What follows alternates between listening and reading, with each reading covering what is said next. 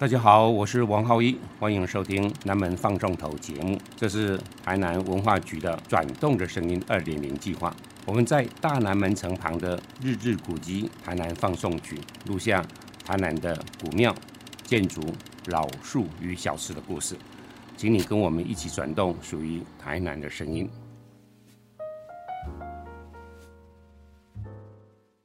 欢迎各位回到转动的声音二点零。台南小吃研究所系列二，这次想要跟大家分享的是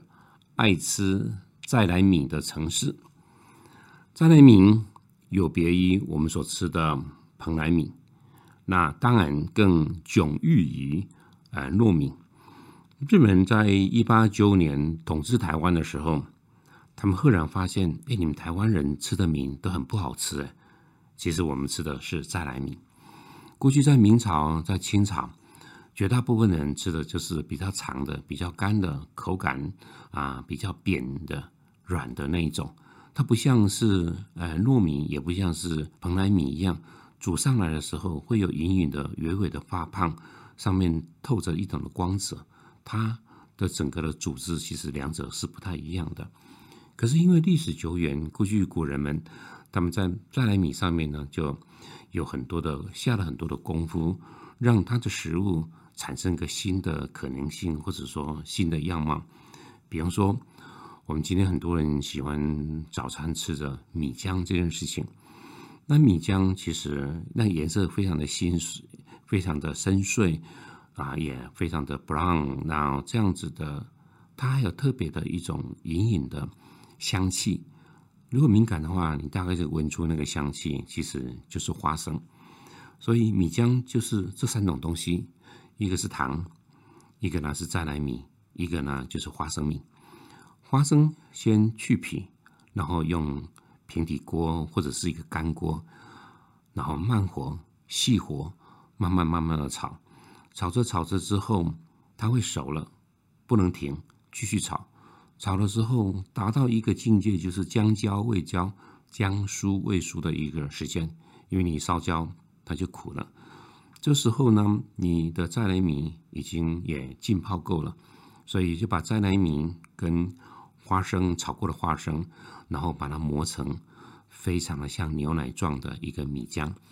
就用火开始熬煮。到熬煮快好的时候，再加上呃红糖即可。这个呢。就是再来米的米浆了，但是也因为花生的名字是隐藏在啊后面没有被看到，所以人的以前的人就傻乎乎的就吃了这个米浆。其实正确的说法应该叫做花生米浆。好了，这是一个。另外呢，他还有一个好朋友，也算是亲戚，那就是杏仁茶。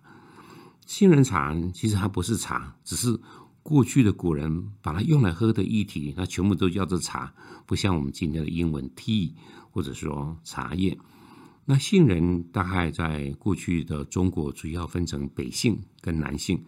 北杏多是用来当是药材，而南杏呢都是用来一般的我们的正常的饮食。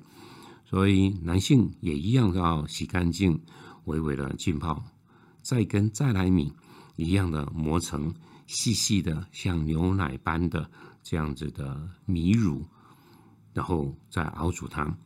那你的杏仁的比例多少，就决定出你的杏仁茶的浓郁的程度。当然，中间一定也要加水再熬煮，甚至于它加上了，或者不能加红糖，也不能加黑糖，你一定加的是啊白色的砂糖，让它显得更加的白皙。那这个杏仁茶。是一样的，它就是杏仁米浆，所以过去名称呢，因为不正确，所以很多人都傻傻的不晓得你喝的其实是很多的淀粉，吃多了还会胖呢，因为它有大量的糖在里面。可是让我们爱的不得了，每天早上呢就喝了它，也日子过得挺开心的。那这个是再来米，把它变成浆的样子。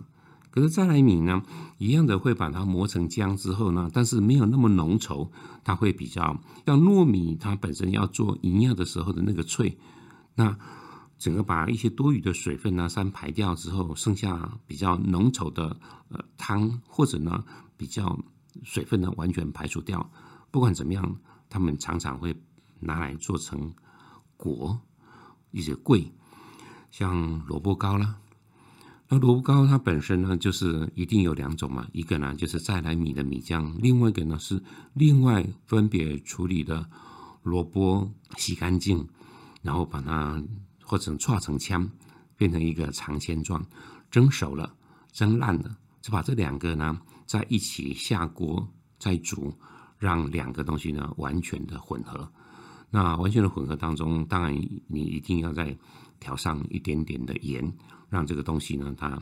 啊能够入口的时候比较不腻，或者说你在饱足它的时候，你会吃起来还是非常的顺口。煮完之后，当然再把它放到一个长方形的或者各式各样的模型，那冷却，冷却完毕之后再切成适当的大小，这个就是我们所熟悉的萝卜糕。所以记住，萝卜糕也是再来米所做的。另外一个呢，在台南，那当然就是超级爱用者呢，或者爱吃的东西，那就是蛙桂。蛙桂呢，因为它是用再来米，所以你可以想象，它就是明朝，它是清朝的小吃一种的延续。其实到了今天，它还是一个这个形状。蛙桂基本上在台湾呈现两种的样貌，一个呢是整个粗粗厚厚的碗，里面的蛙桂呢是白皙的。上面呢，再放上一小撮的细细剁碎的呃菜包。当你要吃它的时候，店家再把你淋上了酱油。那这样子的东西是属于客家的美食。可是台南人，台南是一个爱吃的城市，怎么可以吃的这么阳春的东西呢？所以它里面会在这米浆里面，然后放上了肉燥。肉燥是台南非常神奇的。甚至于说神圣的一个美食的灵魂，再加上虾仁或者香菇，或者是咸鸭蛋的蛋黄，最后在碗里面生了浓稠的啊颜色深邃的，然后再一蒸它，那蒸它的时候出来的时候熟了，它是蛙桂。可是不管是萝卜糕或者是蛙桂，其实真正的道理是你要用的是老米。什么叫老米？就是收割完毕的摘来米，在仓库里面至少要放九个月以上。九个月以上的老米呢，在做成这样子的萝卜糕或者是蛙桂这样子的东西的时候，它的咀嚼、它的口感呢，才会让你言之有物。如果你用新米，可能米香会比较具足，可是你会觉得你在吃比较硬的浆糊而已。所以老米呢，是一个关键。当然，台南也不只是这样子，当然还会把它做成里面就像萝卜糕一样，但是呢，它不放萝卜了，它放的是肉燥，所以外观呢像萝卜糕，可是你可以看到里面有细细的，然后呢凑近它的时候还有肉香在这边的，所以台南人基本上都是吃这样子的东西。我离开台南之后，常常看到很多台湾的小镇，那他们这样子的贵。就是萝卜糕，又不放萝卜，又不放热燥，就是纯再来米的米浆，然后做成了像萝卜糕这个样子。基本上，嗯，台湾的小镇很多地方就会把它当做是传统的早餐，那他们把它叫做煎桂，所以切的像萝卜糕那样的大小，在平底锅里面相煎，煎完之后外面有一点点酥。那当时他们煎它的时候，一定是用猪油在煎它的。然后几片呢，就叠放在小盘子上面，可能淋上了酱油，酱油里面呢有葱酥，或者呢有些是有蒜泥，每个地方会不太一样。这个呢就是城乡差距了。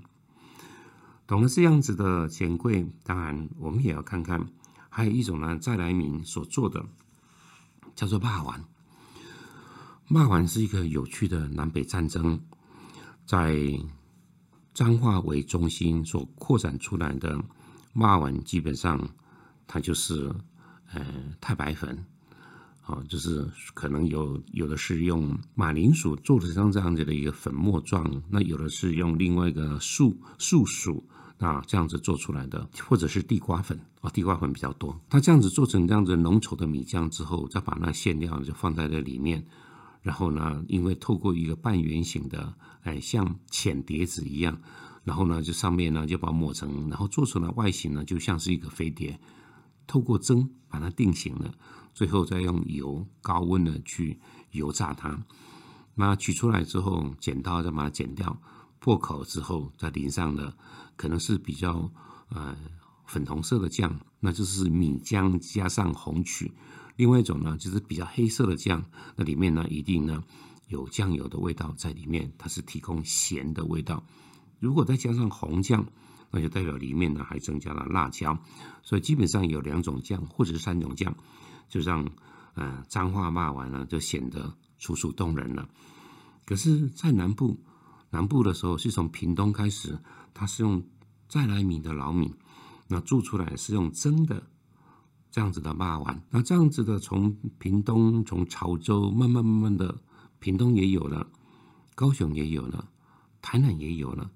所以台南呢，最主要的，尤其是台南的旧城而言，所吃的呢，就是属于叫做潮州霸丸。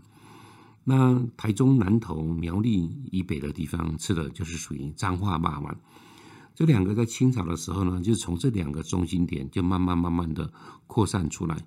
一直扩散出来，最后两个两军就是南军跟北军的这样子的汉界组合，其实就是台南的曾文溪。曾文溪是全台湾第四大河流，在曾文溪以北的过去的台南县都会叫做西北，那在台南县的南侧就叫西南。所以过去每次在选台南县县长的时候，所推出来的候选人。并不是蓝色的，也是绿色的，而分成是西北的还是西南的，所以两边的地域性其实是非常强。其实各自有个代表性，就是骂完。西北的话，就是吃的是脏话骂完，而西南的，就是我们刚刚讲的再来米的清蒸的骂完。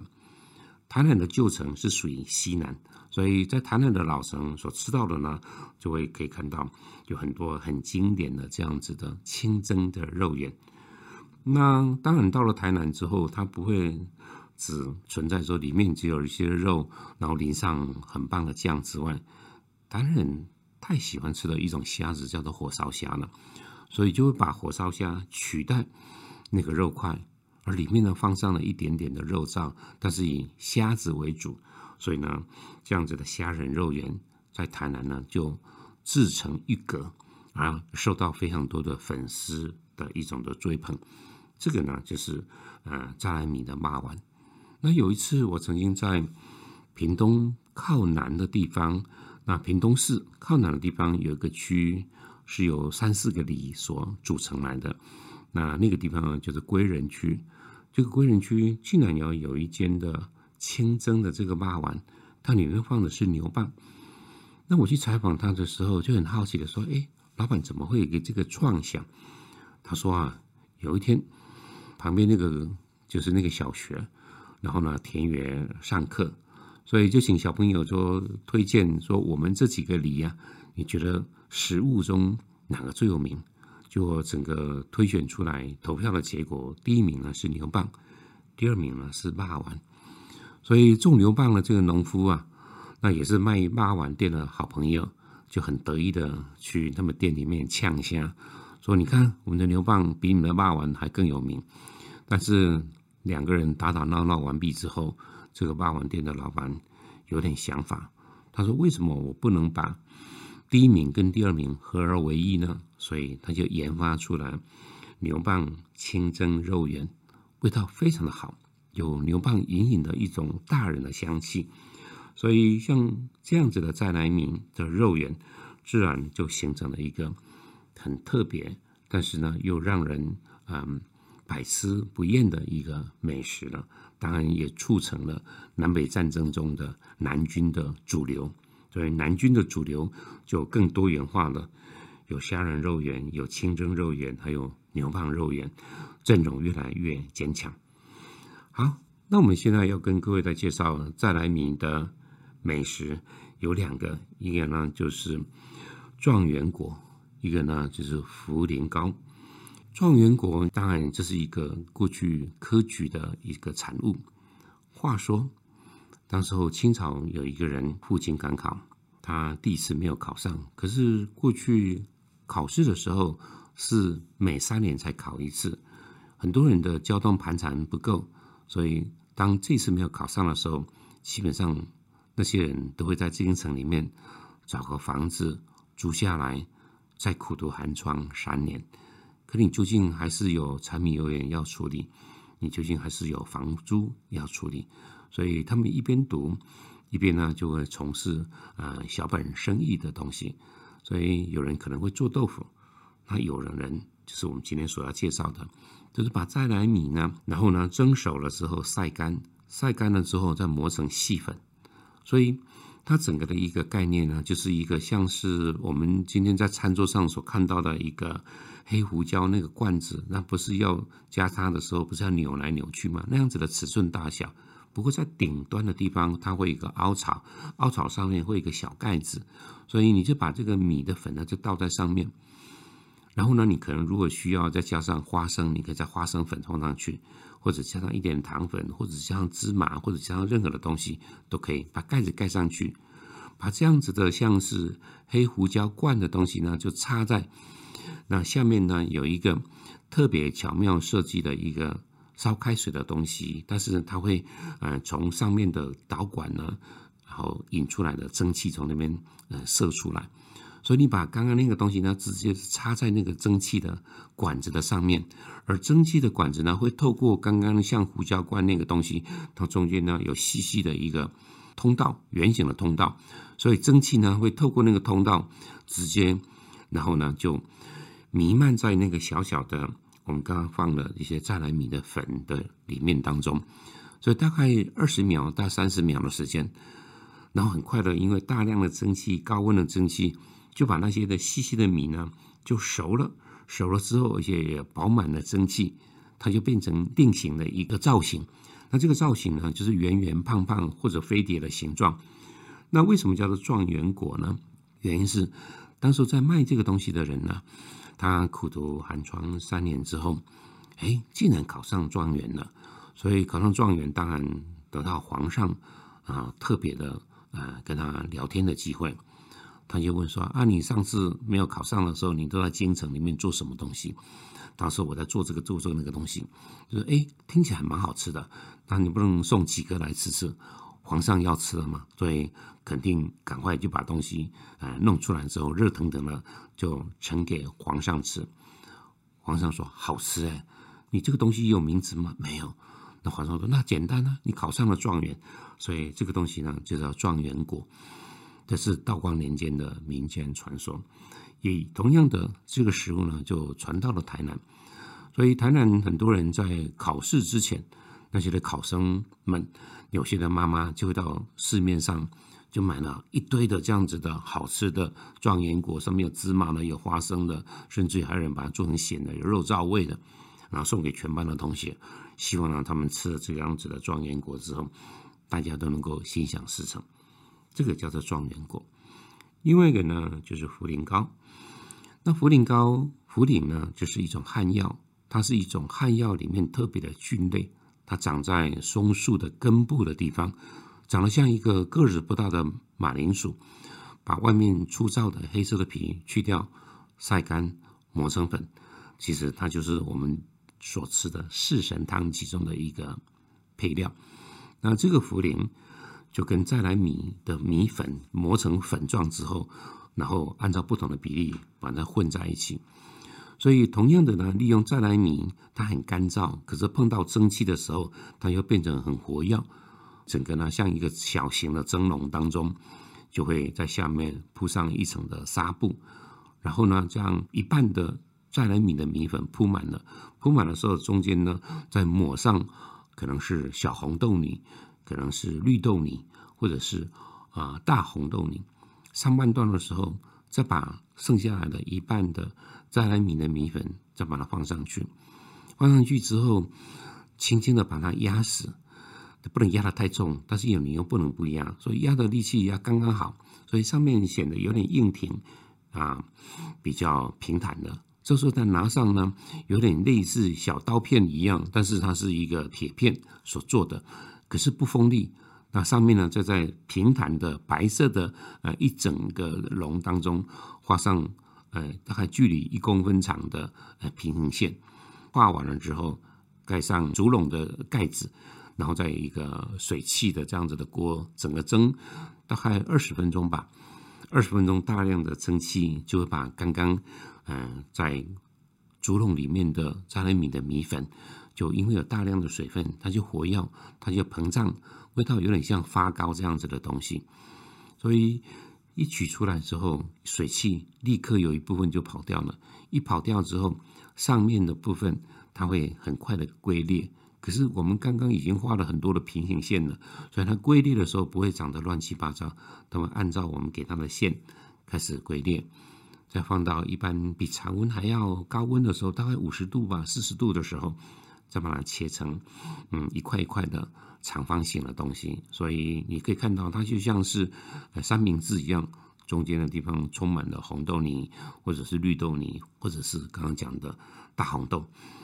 那这个呢，就是茯苓糕。所以你在吃它的时候，除了有扎莱米的口感，那茯苓的香气，红豆的甜味，可是最主要是那个东西是可以让我们在美食的过程中间呢，增加了一种的可能性。所以茯苓糕也是用扎莱米所做的。当然，我们还没有讲的，像米苔木啦，像客家人的板条啦，甚至于泉州人所吃的滇饼蛇啦。这些全部都是再来米的，所以台湾人是一个老城市的美食通。那过去累积的大明、累积的大清，有非常多的移民把他们自乡在家乡的再来米的美食，或者是呃吃饭要吃腻的这样子的习俗，就在这个台南里面，台湾人把它变得更好吃的，也更多元了。所以我们这个标题呢才会这么下的，说爱吃再来米的城市啊，这个地方我们就说这个地方，我们下回见，谢谢。